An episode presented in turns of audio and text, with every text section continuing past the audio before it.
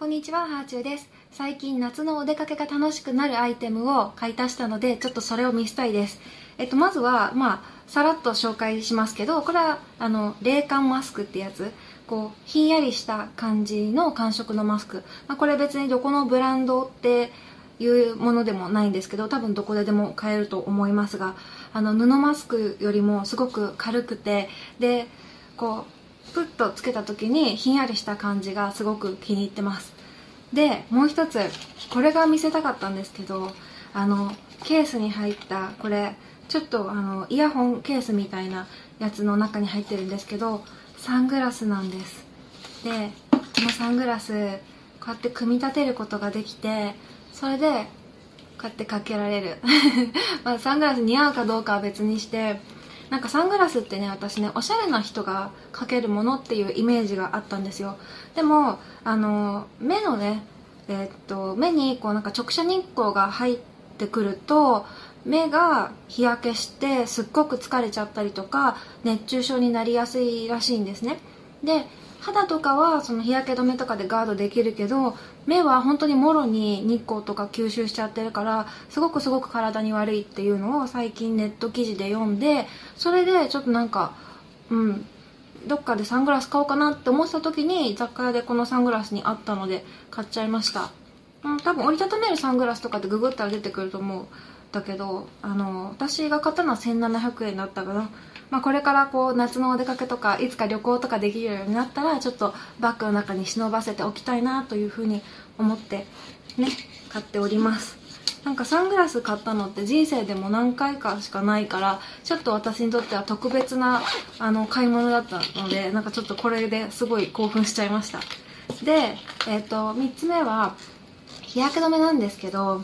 ティックの日焼け止めっていうのがねすごい興味持ってたので買ってみました。スティックってどういうことかというと日焼け止めってスプレー式とかあとまあクリームタイプとかいろいろあるんですけどなんか最近ねスティックタイプっていうのが出てきててでこれは子供にも使えるこうやって塗ったらいいだけの日焼け止め。まあ大人がね塗るのはねちょっとね範囲が広いからどっちかっていうとクリームとかスプレーの方が塗りやすいかなというふうに私は思ったんですけどただ子供はねあの動いたりするからスティックタイプだとすごく塗りやすいですね。でこれは楽天でなんかすごくレビューが良かったのを買ったんですけど他にもあの資生堂さんとかいろんなところで出てると思います。なんか日焼け止めにスティックっていう概念がなかったのですごくこれいいなって思いましたね。紹介したい夏の持ち物はこれ3つだけなんですけどでもねその他にもう一つの大きな革命があったのでそれを聞いてほしいです、えー、なんとなんと新しい iPad を買いました。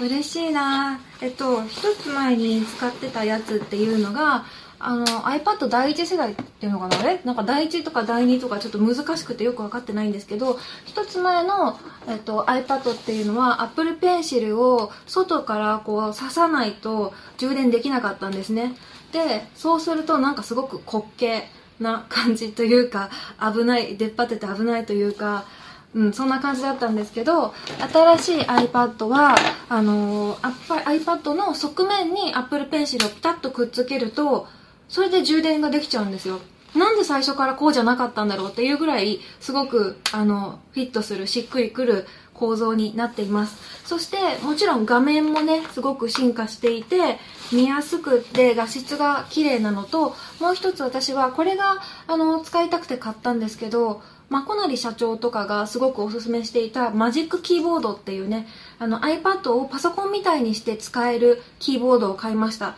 まあ、これ全部セットで14万ぐらいしたから安い買い物ではなかったんですけどまああのデジタルガジェットって私みたいにその SNS が仕事のね主戦場になってたらもうね仕事道具なのでなのでちょっとね奮発して買いました。あの小ネタですけど楽天リーベイツでアップルストアのポイント還元がすごく大きい時に買ったので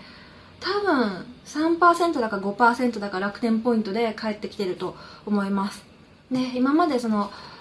パソコン作業を外でする時っていうのは、まあ、iPad が必要な時は iPad それに、えー、パナソニックのレッツノートっていうことででそれになんかそれぞれの充電器っていうことですごく重たかったんですけどまあね、iPad でどこまで自分の作業ができるようになるかはわかんないですけど、まあ、これ1台でもパソコンの作業も全部できるようになったらいいなという希望を込めて買いました。まあ、まだまだこれからね、使いこなせるように練習しないとダメだなと思うんですけど、買ってね、すごく今気持ちが高揚してるっていう話です。やっぱね、ワクワクする買い物はいいですね。でね、あと、えっ、ー、と、iPad の充電器とかは一応ここに入れてますあの夏っぽいこのユニコーントレーナーって書いてるギラギラしたポーチはもう日本を撤退してしまったフォーエバー21で買いました。ねフォーエバーなくなっちゃうとすごい悲しいけど。でここに AirPods も入れててあと髪の毛を留める革命クリップですね。これ楽天ルームに載せたんですけどすっごくあのグリップ力が強くて一つでこうくるっと全部髪の毛をアップするのにもあのそういうヘアアレンジもできるめちゃめちゃいいクリップです。はい。でこの3つをポーチに入れてまああとは、まあ、いつものメンバーって感じかな。えっ、ー、と水は Amazon で買ってるミネラルウォーターそしてエコエコバッグはもう私のあの YouTube とかブログでおなじみのラギムシムさんでであとこの間買ったプールみたいな財布でしょ？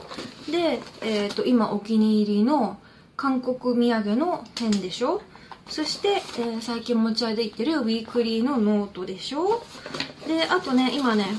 本を読んでます「三つ編み」っていう小説ですっごくよくって2回目を読んでるんですけどなんかあの YouTube とか Voicy とかで紹介したいなとは思いつつもずっと読み返せていなかったので読み返せたらどっかで紹介できたらいいなというふうに思います。まああとは本当にいつもおなじみのタオルとかティッシュとか鍵とかあとかゆみ止めパッチとかジル・スチュアートの紙とか、まあ、いつものメンバーですね。それらをあのポケットのいろんなところあリュックの外ポケットとかに入れてます。はい。でまああとはねあの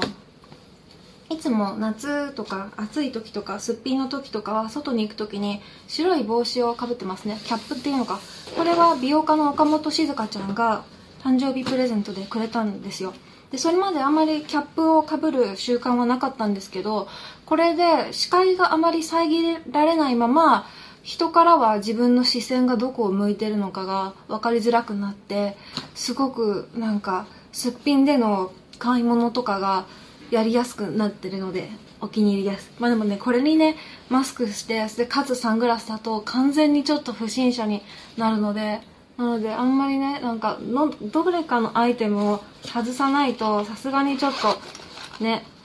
周りの人たちがあれなんだってなるとは思うんですけどでもまあすごくあのこういう風にサングラスとか帽子とかマスクとかで防備すると外からこう見られてる感がないので安心して歩ける気がします。はい。というわけで最近の私の荷物でした。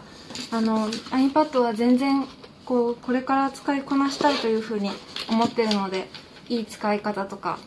また YouTube で学んでいこうと思います。はい。というわけで今日は夏の持ち物の話でした。ではではまた。